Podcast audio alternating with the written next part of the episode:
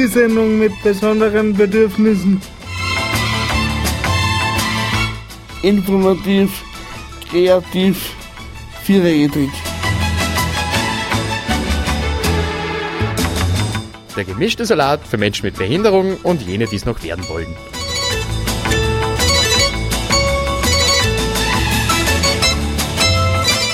Die Sendung mit besonderen Bedürfnissen.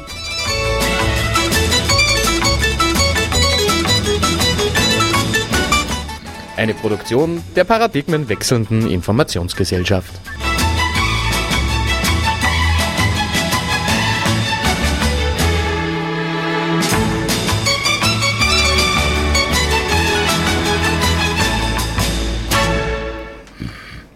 Hallo und herzlich willkommen zu einer weiteren Ausgabe der Sendung mit besonderen Bedürfnissen. Ähm, Volume 58. Äh, ja, hallo. Mein Name ist Archibald Zack, Professor Archibald Zack, zuständig für alles und nichts. Äh, mit mir moderiert der wunderschöne Alexander Pagel. Hallo. Wir haben, bevor wir zu unserem Studiogast heute kommen, äh, sollte man vielleicht noch bekannt geben, dass bei uns gerade im Hintergrund gearbeitet wird und die einen schwarzen Stoff aufhängen. Und äh, ja, der Kollege Bagel steht schon mit der Peitsche dahinter und äh, also nicht wundern, wenn es laut knallt, dann, dann peitscht er den Stadtwerkstatt Arbeiter aus. Der. War wusch. Gut. Ja, äh, ja, ich habe die Anmoderation gemacht. Alex, ich übergebe das Wort an dich.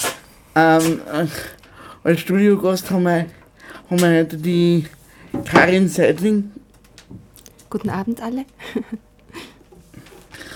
Ähm, ja, sie lässt sich von uns halt eine Stunde lang ausquetschen und, und quälen. Also mit Fragen, Ja, muss man dazu sagen. anfangen dann mal mit der ersten Musiknummer und zwar von Placebo, The Bitter End.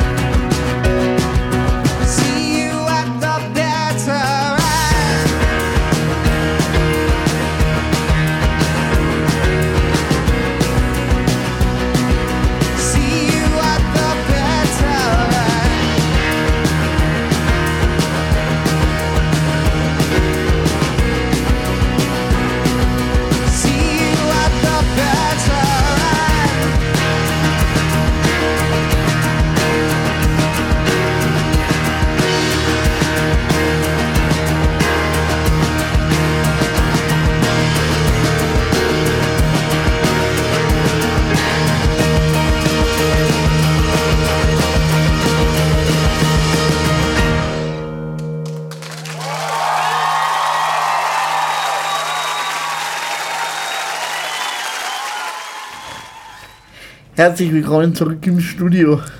Oder, oder, oder in der Gratis-Sauna. Je, Ja. nachdem, je, je nachdem, wie man sagen will. Ähm, äh, Karin, stell dir mal bitte kurz vor. Ja, also noch einmal einen schönen guten Abend euch allen. Ich bin die Karin Seidling, bin 57 Jahre alt und praktisch blind.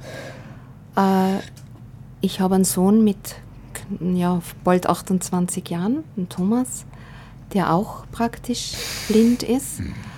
Ja, ich arbeite im beruflichen Bildungs- und Rehabilitationszentrum in Linz als Beraterin für Menschen mit Behinderung.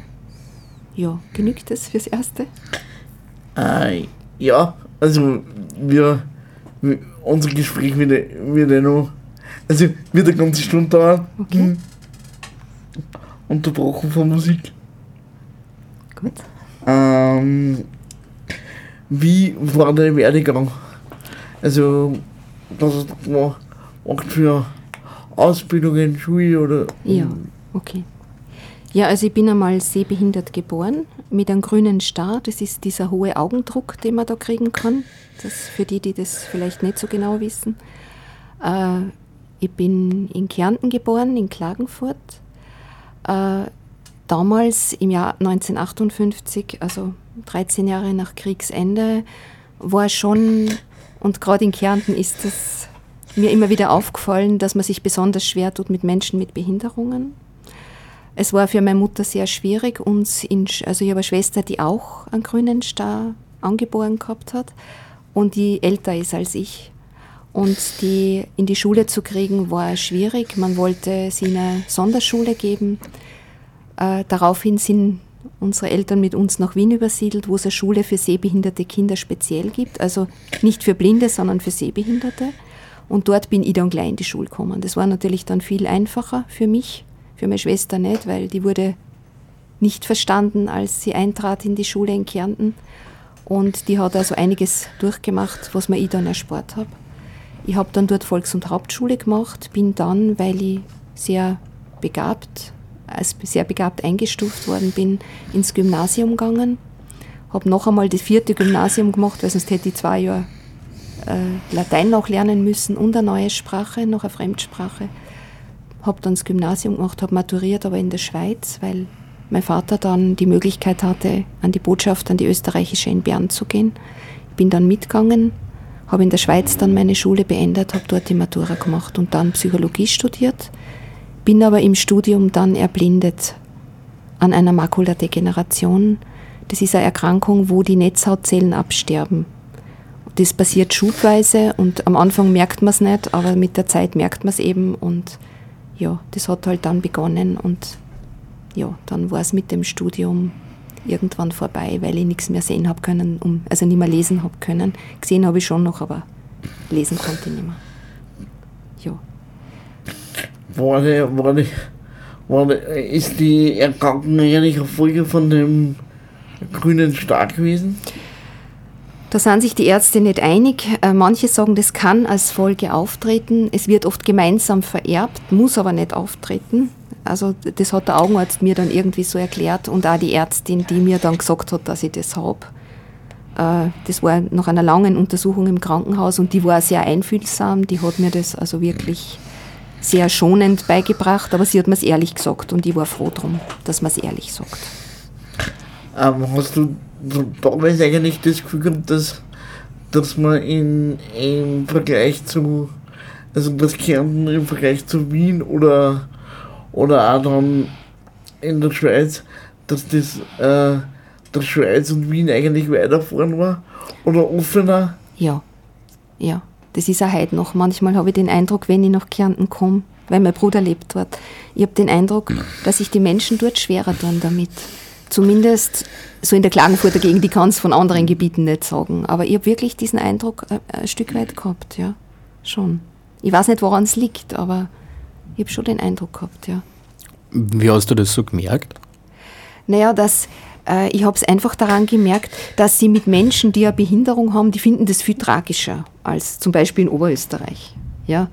Also ich habe einmal, ich habe ja einen Blindenverband eine Zeit lang geleitet später Und da ist ein Mann zu mir gekommen, der war ein Kärntner. Und seine beiden Töchter waren stark sehbehindert. Also nicht blind, aber stark sehbehindert. Und er wollte eine Beratung über Hilfsmittel, die man da einsetzen kann. Und ich habe den Eindruck gehabt, für den, für den ist es wirklich vollkommen tragisch. Also da geht, irgendwie ist für den die Welt fast zu Ende, ja, weil die, weil die Kinder halt sehbehindert sind, ja.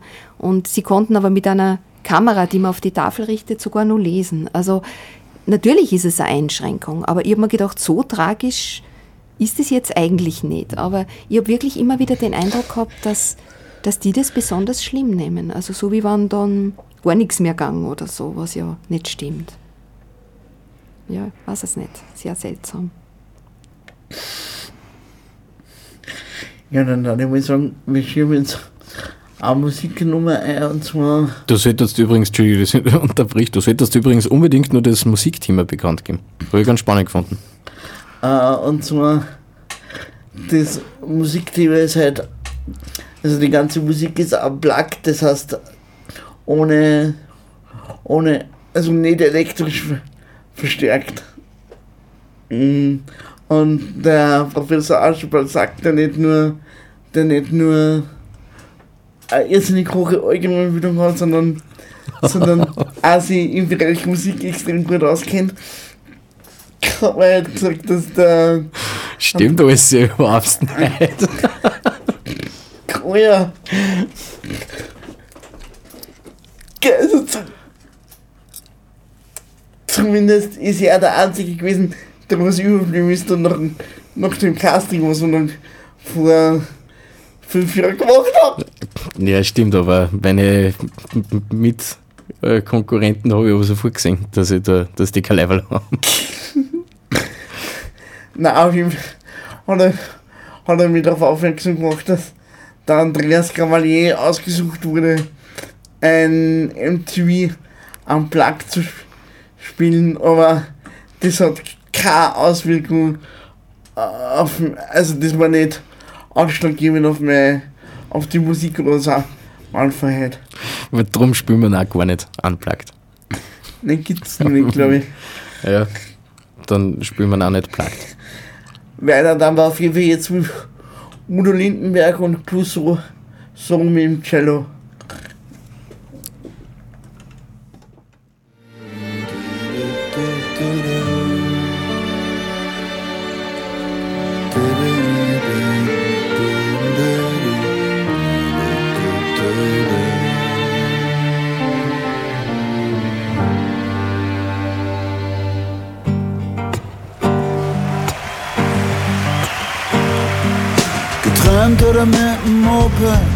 Oder schwarz mit der Bahn.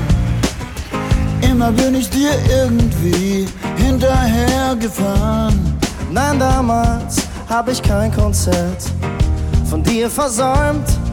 Und nachts konnte ich nicht schlafen. Oder wenn, dann hab ich von dir geträumt.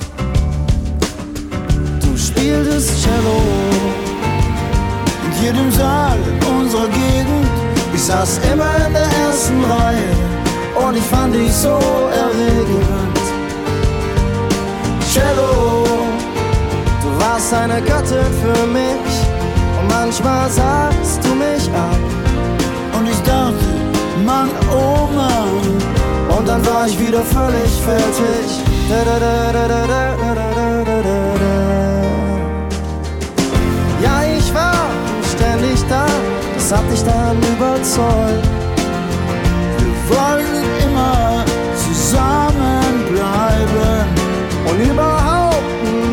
dir, das war so groß.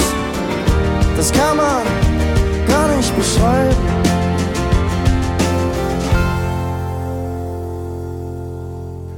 Und heute wohnst du in Erfurt und dein Cello steht im Keller.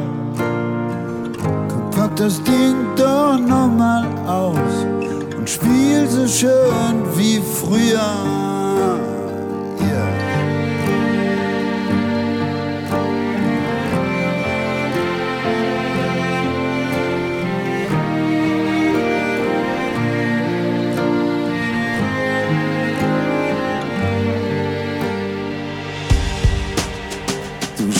Spieltest Cello.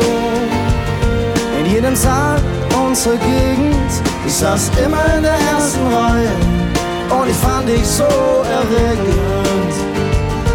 Oh Cello, du warst eine Göttin für mich. Und manchmal sahst du mich an. Und ich dachte, Mann, oh Mann, und dann war ich wieder völlig fertig. Cello,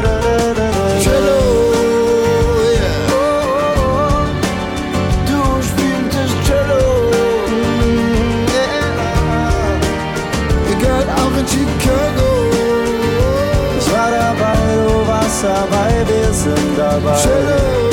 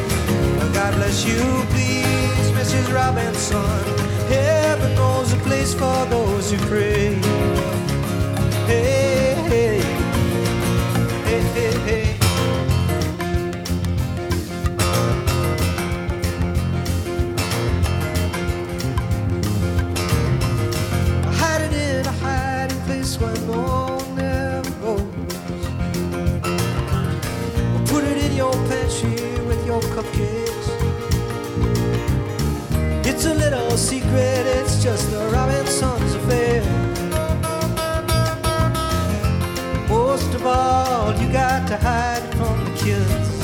Here's to you, Mrs. Robinson. Jesus loves you more than you will know.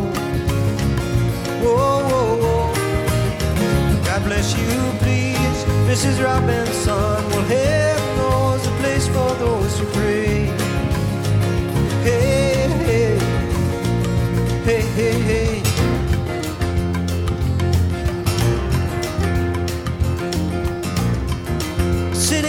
Sofa on a Sunday afternoon, going to the candidates debate, yeah.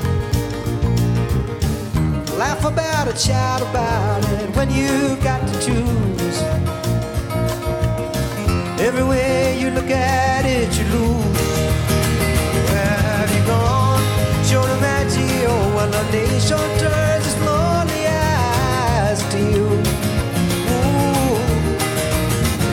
that you say, Mrs. Robinson? Well, Joe and Joe is left and gone away. Hey, hey, hey, hey.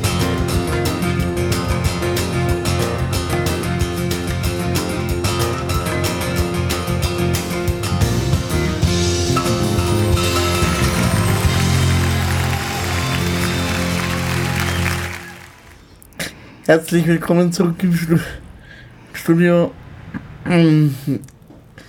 Wir, ha- wir, haben- gerade überlegt, nachdem wir ja noch ähm, eineinhalb Sendungen Zeit haben zu unserem fünfjährigen Sendungsjubiläum, was wir so dort, dort werden. Wog drüber, also irgendwas werden sich der Professor Aschbald sacken überlegen. Also wir lassen den also es wird keine normale Sendung, so muss ich sagen. Knockert moderieren, ich sag das.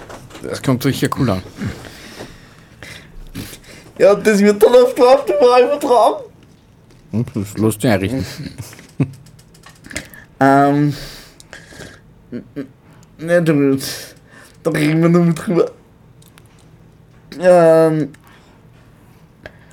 Karin, wie bist du eigentlich zu deiner jetzigen Arbeitsstelle gekommen? Ähm, ja, also ich habe ähm, ja, mein Studium dann aufhören müssen, weil ich erblindet bin, da sind wir stehen geblieben.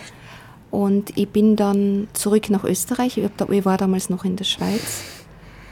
Und bin, habe dann gehört, es gibt ein Reha-Zentrum für, für Menschen mit Behinderung in Linz.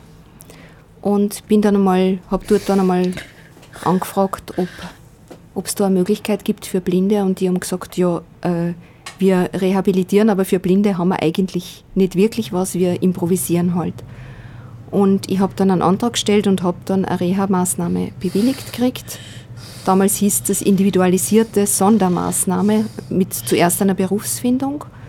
Und die habe ich dann gemacht und ja, die Tests hätte ich machen sollen in Blindenschrift, die konnte ich aber damals noch nicht so gut. Und dann habe ich die Tests halt mündlich gemacht und habe sie anscheinend so gut gemacht, dass sie gesagt haben, ja, okay, sie sind weit überdurchschnittlich intelligent.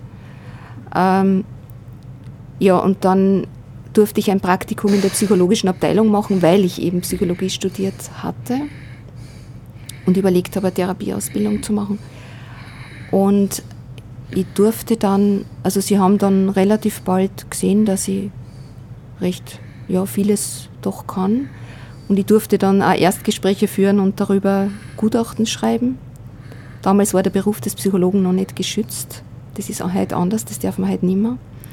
Das war im Jahr 1983, muss man dazu sagen. Und ja, ich habe dann mitgearbeitet in der psychologischen Abteilung. Ich habe zum Beispiel autogenes Training auch angeleitet und solche Sachen gemacht. Und man hat dann gefunden, dass das so gut ist, dass man mich dann angestellt hat im Dezember 85. Und ich habe auch Gespräche geführt, damals schon mit Klienten, Erstgespräche, aber auch andere Gespräche, habe auch gearbeitet mit Menschen. Und das war mir eigentlich immer ein Anliegen. Also Menschen, mit Menschen zu sprechen, ihnen auch zuzuhören. Es ist auch im Alltag so, dass mir das ein großes Anliegen ist. Menschen zuzuhören und zu hören, wie es ihnen geht und welche Nöte sie auch haben. Und das war, immer, war mir immer wichtig. Also mir hat das immer interessiert. Und mittlerweile ist es so, ich habe dann auch überlegt, mein Studium zu beenden, habe auch geprüft in Salzburg und Wien, ob das geht, aber ich hätte müssen das ganze Hauptstudium in klinischer Psychologie wiederholen und das wollte ich ehrlich gesagt nicht mehr. Nachdem ich zuerst schon fünf Jahre studiert habe, habe ich gesagt, ich will das nicht mehr. Und äh, habe dann wohl eine Therapieausbildung, teilweise verschiedene Therapieausbildungen gemacht, soweit ich sie für nötig gehalten habe und arbeite jetzt als Beraterin für Menschen mit Behinderung in diesem Reha-Zentrum. Ich habe dazwischen einmal das Reha-Zentrum verlassen, habe den Blindenverband geleitet, vier, fast vier Jahre lang, aber war nur dienstfreigestellt. Also ich war immer noch angestellt, aber dienstfreigestellt und habe das gemacht und bin dann wieder zurückgegangen, nachdem ich gesehen habe, ähm, dass man, dass die Menschen, die blinden Menschen äh, eigentlich gewisse Dinge nicht ergreifen wollten in diesem Verband. Also ich wollte damals, äh, dass die Menschen mehr Selbstverantwortung in dem Verein auch übernehmen, mehr die Arbeit im Verein selber mitgestalten. Wobei ich dazu sagen muss, mein Fehler war, ich wollte das zu schnell. Ich war, ich war einfach sehr schnell und tatendurstig und das war zu schnell. Man kann nicht etwas, was lange so gewachsen ist, wie es halt gewachsen ist, einfach ummodeln in ein paar Jahre man hätte das mit mehr Fingerspitzengefühl machen müssen, aber ich war halt jung und unternehmungslustig und habe das zu schnell wollen und das ging nicht. Da haben sich einige, also die Menschen quergelegt und auch die Angestellten quergelegt und ich habe dann nach fast vier Jahren gesagt, okay, dann gehe ich wieder, weil ich mag nicht Menschen bevormunden. Ich mag einen Verein führen, wo die Menschen selber aktiv mitgestalten. Ich mag nicht ihnen sagen, wo es lang geht. Und das war einfach zu früh. Ja. Und bin wieder zurückgegangen und ich habe mitgearbeitet und maßgeblich mitgearbeitet an der Begründung des ersten Reha-Zentrums für blinde Menschen und Sehbehinderte. Ich habe das damals initiiert, also impulsiert, gemeinsam mit dem Obmann Jäger, der damals Vorsitzender vom Blindenverband war. Und äh, dieses Reha-Zentrum gibt es jetzt seit 1988. Und ja, ich bin sehr froh, dass es das gibt, weil es gibt Menschen, die plötzlich erblinden und die brauchen dann sofort eine Hilfe.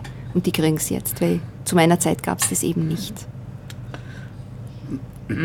Karin, weißt du, das gibt sowas in anderen Bundesländern auch? Nein. Wir wollten damals, dass es zumindest in allen Bundesländern irgendwelche so Art ambulante Beratungsstellen gibt, aber das ist an den Kosten gescheitert.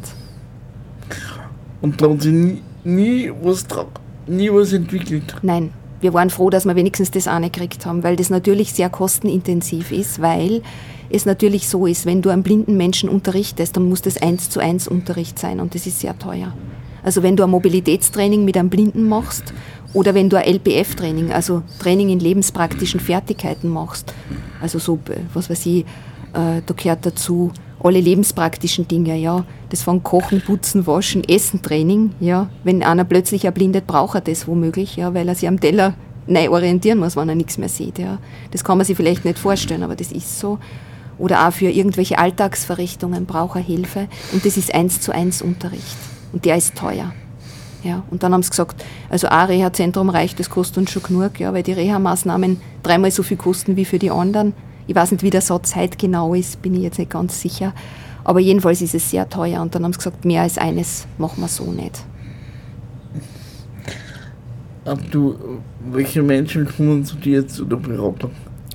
Naja, zu mir kommen Menschen aller Behinderungsarten. Also es gibt ja in dem beruflichen Bildungs- und Reha-Zentrum Menschen, die verschiedenste Behinderungen haben. Das, das kann irgendwie sein, dass sie irgendein ein Knieleiden haben, mit dem fängt es an, aber es können auch Menschen sein, die schwer krank sind, die auch Krebs haben oder irgendwelche schwere Erkrankungen wie, wie ein, ein Morbus Bechterew, also eine Wirbelsäulenverkrümmung oder, oder andere Krankheiten wie ein Morbus Crohn oder andere Dinge, ja. Also das kann also von der leichtesten bis zur schwersten Behinderung gehen. Weißt du, wie viele Menschen, so jetzt über den Daumen, übers Jahr gerechnet, die Hilfe bei euch in Anspruch nehmen? Naja, das ist insofern schwierig, weil das BBRZ hat inzwischen viele Standorte in Österreich. Also es gibt in Wien, es gibt in äh, es gibt auf jeden Fall in, in der Steiermark zwei, es gibt, ich glaube, in Salzburg eins und in Innsbruck, glaube ich, mittlerweile auch etwas. Es gibt in Oberösterreich mehrere. Also das ist sehr schwer zu sagen, weil es ganz viele verschiedene Maßnahmen und auch ganz viele verschiedene Projekte gibt. Also ich kann das nicht sagen, muss ich ganz ehrlich sagen. Aber es sind sicher ganz viele. Ja, weil, weil es du- quer durch ganz Österreich geht. Und es gibt da äh, Projekte für Menschen mit Lernbehinderungen und, und es gibt alle möglichen Projekte. Ganz vieles. Also die nächste Frage, wie ich die geschrieben habe, äh, ist mir gleichzeitig, äh, habe mich gleichzeitig gefragt, ob du die nächste Frage überhaupt beantworten kannst. Nämlich, äh, hast du, hast du wie, wie, wie schaut so eine Beratung aus? Oder ist es, oder ist es von Fall zu Fall unterschiedlich? Also natürlich ist es von Fall zu Fall unterschiedlich oder von Mensch zu Mensch, würde ich lieber sagen, unterschiedlich. Aber für mich geht es eigentlich darum, dass es, und das gilt für alle, dass ich zunächst versuche zu erkennen, worum geht es denn. Und es ist nicht immer das, was gesagt wird, das, was im Moment wirklich das Anliegen ist. Oder es wird gesagt und kann aber nicht wirklich formuliert werden. Und dann versuche ich so hinzuhören, dass ich mal das Problem versuche zu verstehen. Und dann versuche ich mit dem Menschen gemeinsam herauszufinden, wie man damit umgehen kann. Und mir geht es nicht darum, irgendwelche Techniken anzuwenden, das tue ich gar nicht, sondern dem Menschen zu begegnen. Und wenn das gelingt, wenn so eine Menschenbegegnung gelingt, dann kann man auch versuchen, miteinander, dann, dann findet der auch Wege, allmählich, ja, mit seinem Problem umzugehen. Oder vielleicht ist es manchmal nur ein Wort, das fällt und das mache ich nicht. Also ich kann nicht sagen, ich mache das jetzt, sondern ich versuche mich einfach ganz an, auf diesen Menschen einzustellen. Und dann ergeben sich, wenn es gut geht, Perspektiven. Aber das kann man nicht machen, das muss geschehen. Und so sehe ich menschliche Begegnung. Das ist mir das Wesentlichste. Und das gilt für alle. Wie gehst du mit, mit so menschlichen Begegnungen um? Also was macht es mit dir? Oder macht es was mit dir? Ähm, es macht mit mir natürlich es gibt Menschen, die sehr viel leiden oder die, die gar keinen Ausweg im Moment wissen. Aber ich habe mit meiner eigenen Behinderung, aber nicht nur mit der Behinderung, sondern überhaupt als Mensch, ich habe vieles erlebt selber an, an schweren Zeiten. Und darum weiß ich, dass ähm, auch wenn man schwere Zeiten erlebt, wenn man durch diese Zeiten durchgeht, dass man auch wieder quasi wie aufersteht aus dem, wo man, wo man reinfällt, ja, mal in ein Loch oder so, wo man wieder rauskommt, ja. Und darum war sie, wenn, wenn man Menschen wirklich begegnet und wenn es möglich wird, eine Beziehung herzustellen, dann habe ich keine Angst. Also man kann dann durchaus da durchgehen. Und natürlich erlebe ich oft auch, dass ich denke, der Mensch leidet jetzt. Aber das Wesentliche ist, Beistand zu geben. Und dann war sie, dass es oft, und das war sie aus eigener Erfahrung, es ist oft notwendig, dass man in eine Krise kommt. Das ist oft notwendig, damit man sich entwickeln kann. Und darum ist es nicht so, dass ich sage, ach wie furchtbar, jetzt hat jemand eine Krise, sondern es geht darum, wie kann man dem Menschen beistehen. Aber die Krise ist oft einfach ein, ein heilsamer Vorgang, ein heilsamer Prozess, durch den man geht, um neu zu werden, dass ich was Neues entwickeln kann. Und darum sehe ich alles, was passiert, auch Krankheit oder auch Behinderung. Also ich habe viel gearbeitet mit meiner Behinderung und ich sehe es als, als einen Weg, um, um Mensch zu werden. Also für mich ist, ist eine Behinderung, nicht, also nicht einmal eine Behinderung oder Beeinträchtigung oder wie man es auch nennen mag, auch meine Blindheit. Ich sehe meine Blindheit nicht als Drama. Ja, natürlich habe ich am Anfang war ich geschockt und habe es verleugnet und wollte es nicht und habe mich gewehrt. Natürlich, die Phasen habe ich durchgemacht. Aber irgendwann habe ich angefangen zu sagen, so, jetzt schau einmal, was da begegnet ist heute. Zum Beispiel hat wer was gesagt, was mich verletzt hat. Oder ich bin in jede Stange eingerannt, die irgendwo am Weg war. Dann habe ich am Abend mich hingesetzt oder hingelegt und habe gesagt, so Karin, und jetzt gehst du nochmal durch diese Situation hindurch. Und jetzt spür, wie geht's da dabei. Und da war es nicht, war es oft so, dass ich da gelegen bin und geweint habe. Und ich habe gewusst, das ist heilsam. Es geht nicht darum zu weinen, ach wie furchtbar, sondern ich habe gespürt in dem, in dem Erleben dieses Schmerzes oder auch der Trauer, dass das halt so ist oder in meiner Ohnmacht, habe ich erlebt, da entsteht was Neues. Und dadurch habe ich dann im Laufe der Zeit das annehmen gelernt und irgendwann sagen können, okay, das ist jetzt mein Schicksal. Und ich versuche jetzt aus diesem Schicksal zu lernen, was ich nur lernen kann. Und das tue ich seit über 30 Jahren. Und ich muss sagen, ich, ich fühle mich reich beschenkt. Natürlich gibt es Situationen, die schwer sind. Ich würde jetzt nicht sagen, es ist Glas immer nur. Ja. Es gibt schwere Sachen. Aber dann erlebe ich halt wieder an, einer schweren Sache, dass ich sage, aha, da ist wieder was, ah, das habe ich noch nicht erlebt. Da habe ich was noch nicht erfahren, was ich auch noch erfahren kann an meiner Blindheit. Und das, da gehe ich jetzt durch. Und da erlebe ich halt was. Vielleicht ist es auch wieder schwer ein paar Tage oder ein paar Wochen und dann wird es wieder leichter. Und für mich gehört es zu, zum Entwicklungsprozess des Menschen. Und so gesehen erlebe ich es als Herausforderung, mitzuentwickeln und immer mehr menschlich zu sein und eben auch das Leid anderer Menschen zu verstehen, weil ich auch Leid kenne. Ja, dann sagen wir dann weiter mit der nächsten Musiknummer. Und zwar von Lenny Kravitz. Uh, Fly Away.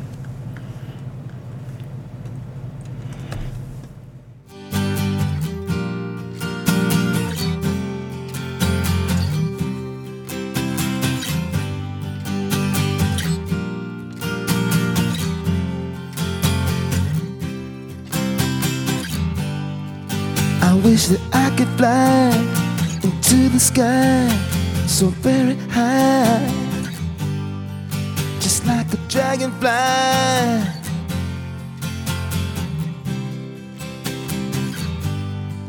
I fly above the trees, over the seas, in all degrees, to anywhere I please.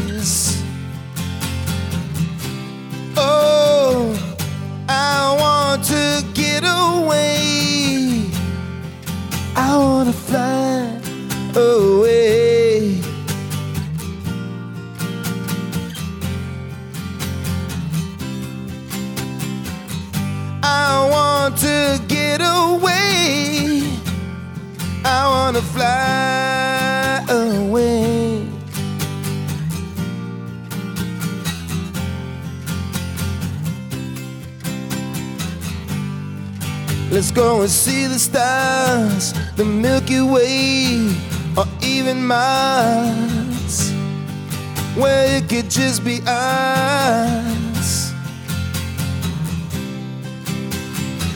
Let's go fade into the sun, let your spirit fly, where we are one, just for a little fun.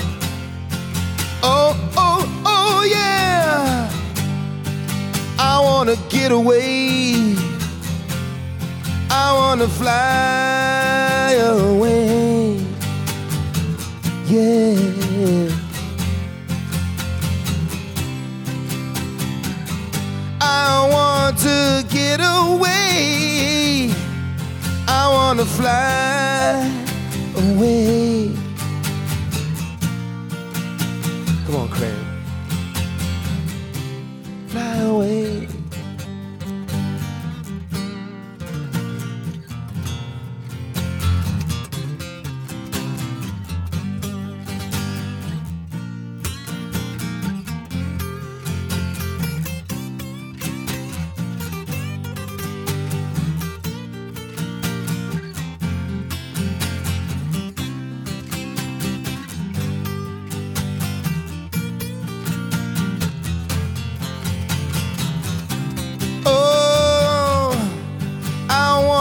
Get away. I want to fly away. Yeah.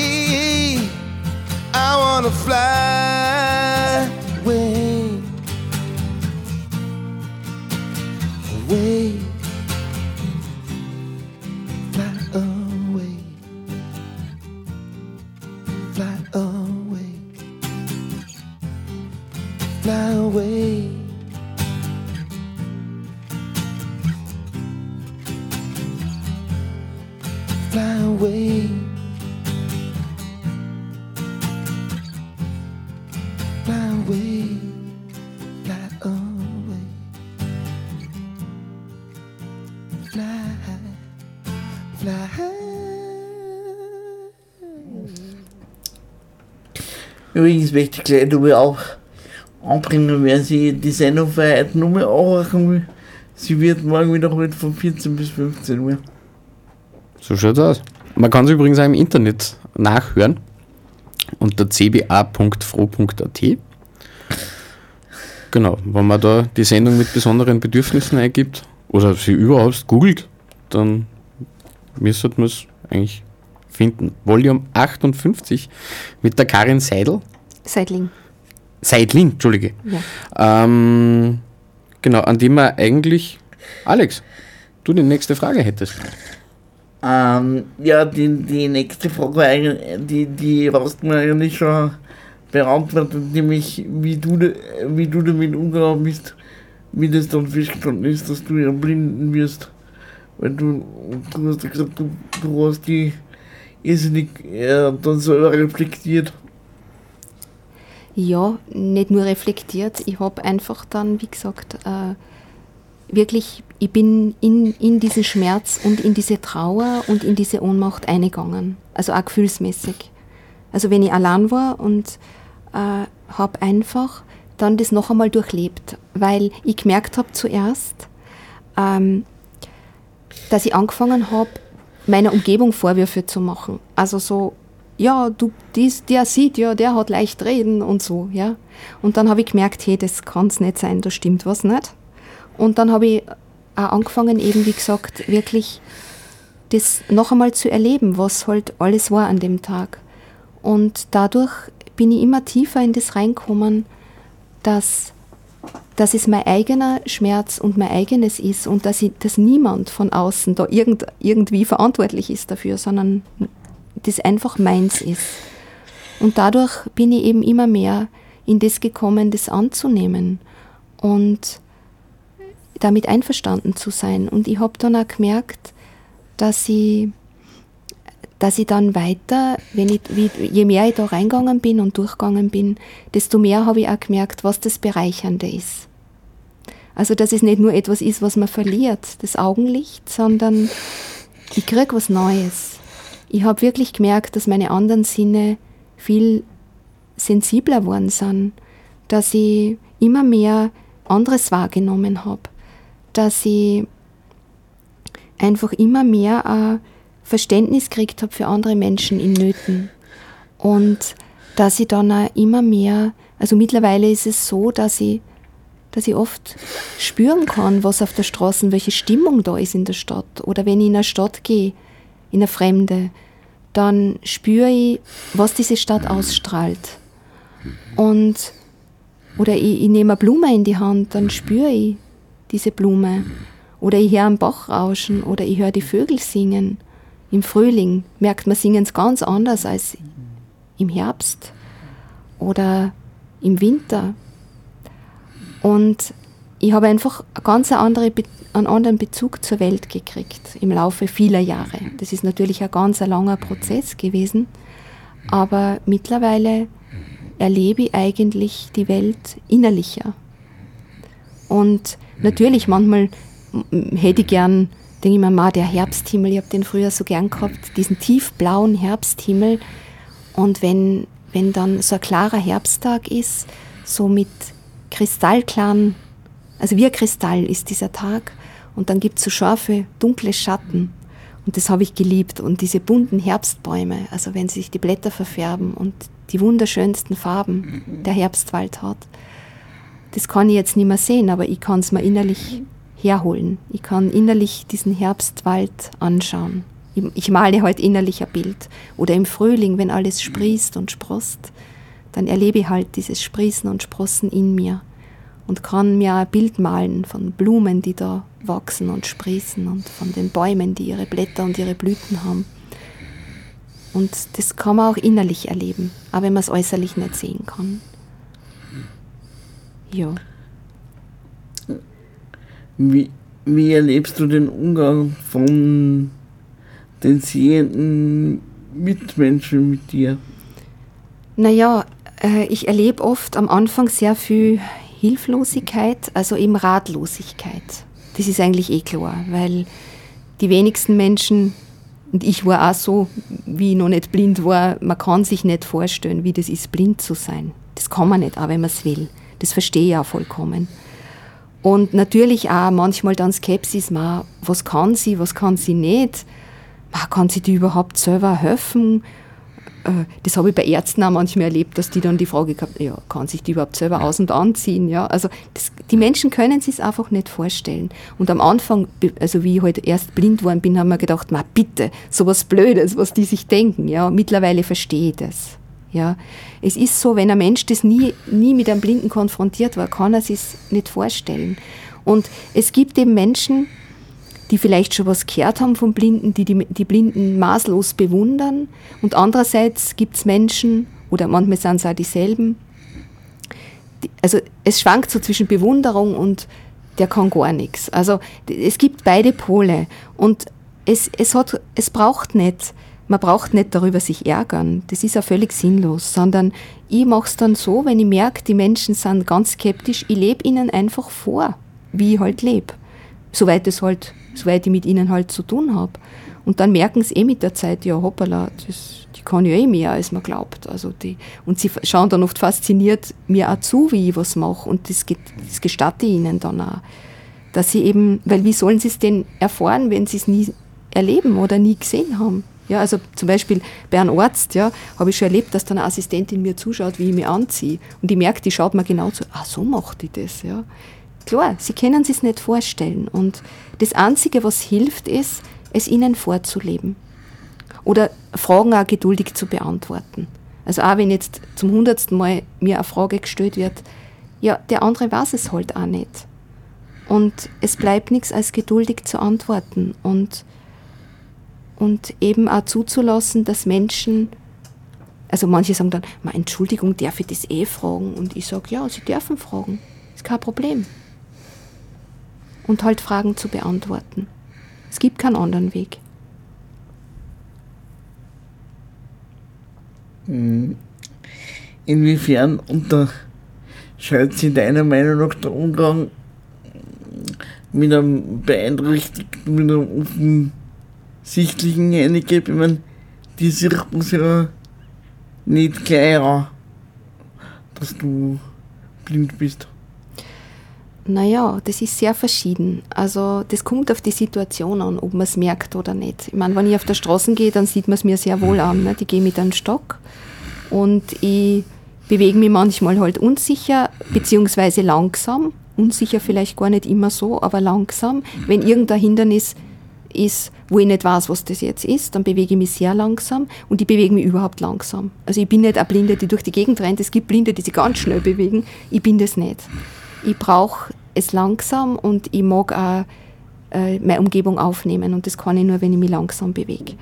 Also da würde man es dann sehen, aber wenn es einer nicht sieht, ähm, ich erlebe trotzdem, ich habe trotzdem manchmal den Eindruck, aber vielleicht ist der falsch, ich habe es nur immer wieder so erlebt, dass Menschen, die ein offensichtlicheres Handicap haben, zum Beispiel jemand, ich kann mich erinnern an eine Frau, die ganz stark gehbehindert war, die ist mit Krücken gegangen und sonst aber war sie, also hat sie jetzt keine Beeinträchtigung gehabt, also sie hat halt eine schwere Gehbehinderung gehabt. Trotzdem habe ich den Eindruck gehabt, dass die Menschen mit ihr leichter zurechtkommen, weil sie einen Blickkontakt haben können. Das können sie mit mir nicht haben. Und das hat mich dann erstaunt, haben wir gedacht, das ist ja spannend. Also, dass das eigentlich, die hat also eine schwerere, äußere, schwerere Behinderung, aber offenbar ist dieses, dieser Blickkontakt, der da jetzt abgeht bei mir, schwerer für viele Menschen vielleicht auszuhalten als eine offensichtlichere Behinderung. Also das hat mich erstaunt. Das war eine interessante Wahrnehmung eigentlich für mich. Aber so generalisiert kann ich die Frage schwer beantworten. Ich meine, schwieriger ist es sicher bei Menschen, die jetzt eine sogenannte Lernbehinderung oder Beeinträchtigung haben. Da ist es, oder die irgendwie seelische Erkrankungen haben, die auffälliger sind. Da ist es sicherlich noch einmal anders. Da wird, da ist sicher das noch, also mit denen denen weicht man aus oder man weiß nicht recht, wie man sich verhalten soll oder so. Das habe ich öfter schon erlebt in, in der Straßenbahn, nicht wenn da jetzt jemand drin ist, der da plötzlich zu schimpfen anfängt oder laut zu schreien oder das kommt manchmal ja vor. Und da wissen die Menschen halt oft auch nicht, wie es tun sollen und verhalten sie dann halt still. Ja, aber so generalisiert kann ich die Frage gar nicht so wirklich beantworten. Professor, glaubst du, dass da einen Unterschied gibt? Bitte? Nein, in, in, Ah. in Du fragst den Herrn Professor. Okay, der sei fachkundige Meinung. okay. Äh, puh, da kann ich jetzt gar nicht so viel sagen dazu, muss ich ehrlich gestehen. Nee, es ist. Also, was mir aus der Sicht eines Beeinträchtigten auffällt, es ist schwieriger mit in, in, in den letzten paar Jahren mit, mit Leid äh, ins Gespräch zu kommen oder einer verständlich zu machen, dass du Hilfe brauchst, weil du einen leichten Mitbewerber hast und der ist einfach das Handy oder Smartphone. Also die, die, weil es gibt sehr viele Leute, die haben einfach Kopfhörer im Ohr. Und die muss ich teilweise echt schon ah, ah, teilweise sogar ein bisschen auffahren mit dem Volley. Und jeder, der das schon mal erlebt hat, weiß, das tut weh, ja, weil Ja, E-Rolli. das ist ein E-Rolli ist ein Gefährt, Ja. Was so ungefähr 130 Kilo mindestens hat und das ohne Klient. Also. Mhm. Naja, und von dem her ist der Umgang mit, mit, mit Leuten, die was auf der, also mit Leuten, die du begegnest, ist schwierig, schwieriger geworden, weil du bei manchen wirklich abgelenkt sind. Ja. Man, ohne das jetzt verurteilen zu wollen, aber es ist, es ist einfach so. Na, ich mache wieder die Erfahrung, dass die Leute wahnsinnig aufpassen. Also das ist sehr interessant, weil ich gehe zum Beispiel am Taubenmarkt, das ist ja ein Platz. Und ich gehe meistens ganz bei der Straßenbahn hierbei, also bei, dem, bei der Gehsteiggkante, weil da steht nichts herum. Ja, da weiß ich, da komme ich gut vorbei, weil sonst steht wo eine Bank und dann steht wo irgend sonst noch was. Oder es stehen Menschen, die sich nicht bewegen, dann her ich sie nicht. Und dann gehe ich ganz außen und dann kommt zum Beispiel eine Straßenbahn. Ich höre es oft eh, aber dann kommt jemand und sagt, Ma, bitte, Sie gehen ganz am Rand. Bitte Vorsicht, da kommt jetzt eine Straßenbahn oder so. Also unaufgefordert, ja. Also ich erlebe ganz viel, oder da sagt wer, sieh, da ist jetzt ein Gerüst, passen Sie auf, da, da kommt jetzt was, oder sieh, da ist eine Absperrung oder so. Die Leute sind sehr aufmerksam. Also ich bin oft erstaunt, wie aufmerksam. Das ist interessant. Also wo ich mir denke, boah, passen Sie auf auf mich. das ist komisch. Also wo ich es oft gar nicht erwarte. Und ich bin eh, also wo ich mich auch sicher bewege, weil ich weiß es und ich rechne ja, dass da eine Straßenbahn kommt, bin also sehr vorsichtig. Aber da, scha da schauen sie dann schon. Mhm.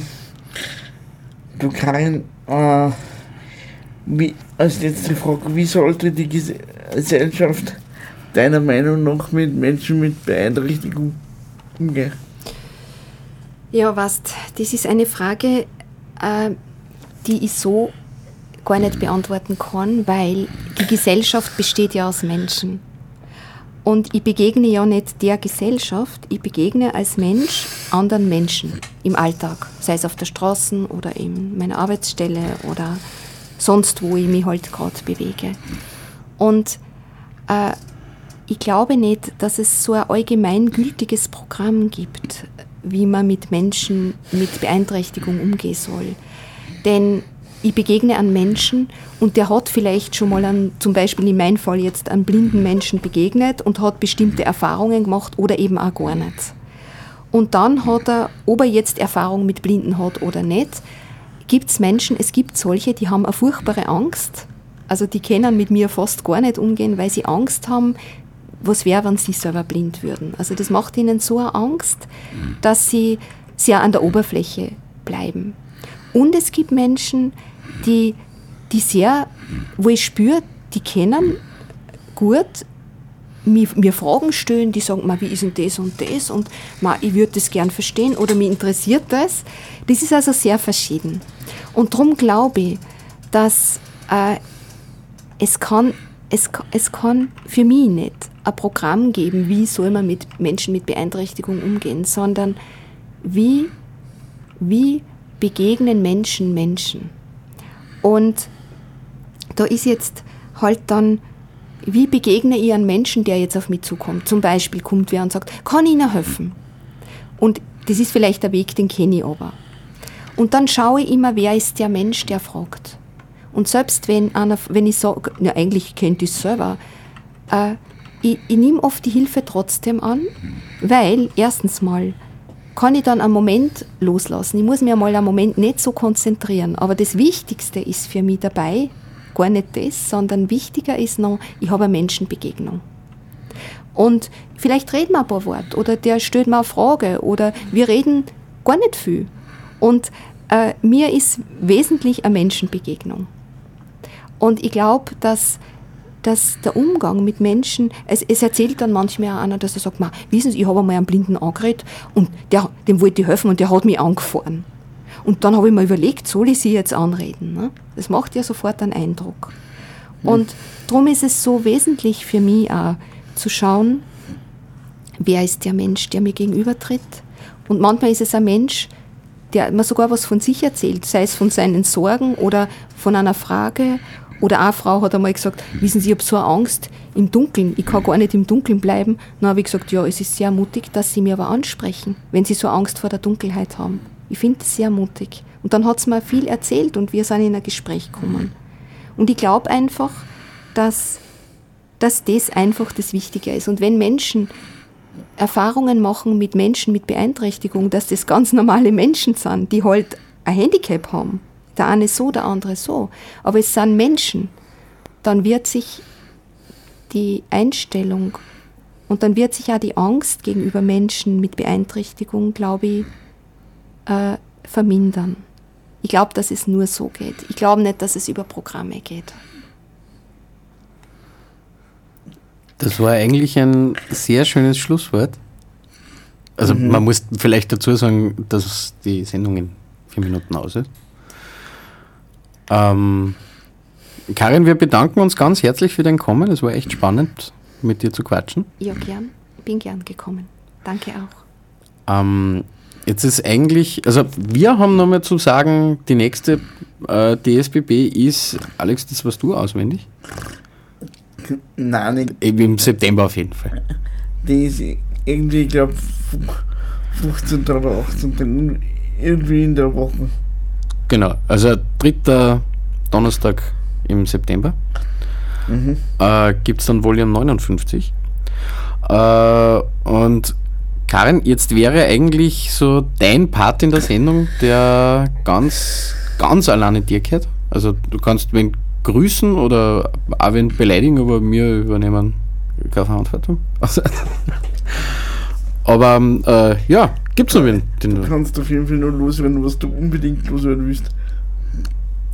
Ja, äh, was ich vielleicht noch sagen möchte, ist, äh, allen Menschen, die Beeinträchtigungen haben, ich möchte euch eigentlich sagen, auch wenn es vielleicht manchmal schwer zu verstehen ist, aber was wir erleben, ist nicht nur ein Mangel oder eine Einschränkung oder Beeinträchtigung, sondern es ist auch eine Chance.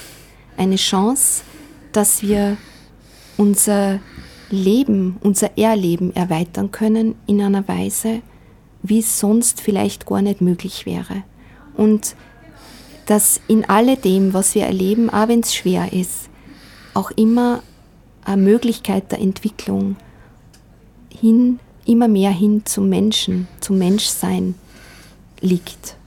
Das möchte ich eigentlich euch und auch mir immer wieder, weil es, man kann es immer wieder sich sagen, das möchte ich uns allen auf den Weg mitgeben. In dem Sinne blei bleibt in Professor Aschbalsack, der Karin Seidling und mir äh, uns zu verabschieden, euch noch einen wunderschönen Abend zu wünschen und bleibt Trocken. Und, ja. und bleibt und werdet offen für Begegnungen aller Art. Wird euch. Wiedersehen alle.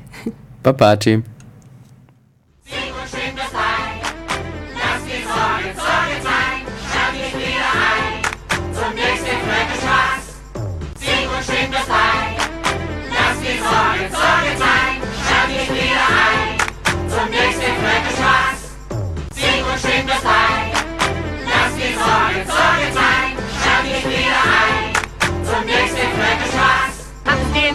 Fall, dann wohl ihr doch ein Loch ins Knie. Dann halt manchen kann man's Recht auf tun, doch allen liebe nie. Seht nur schön das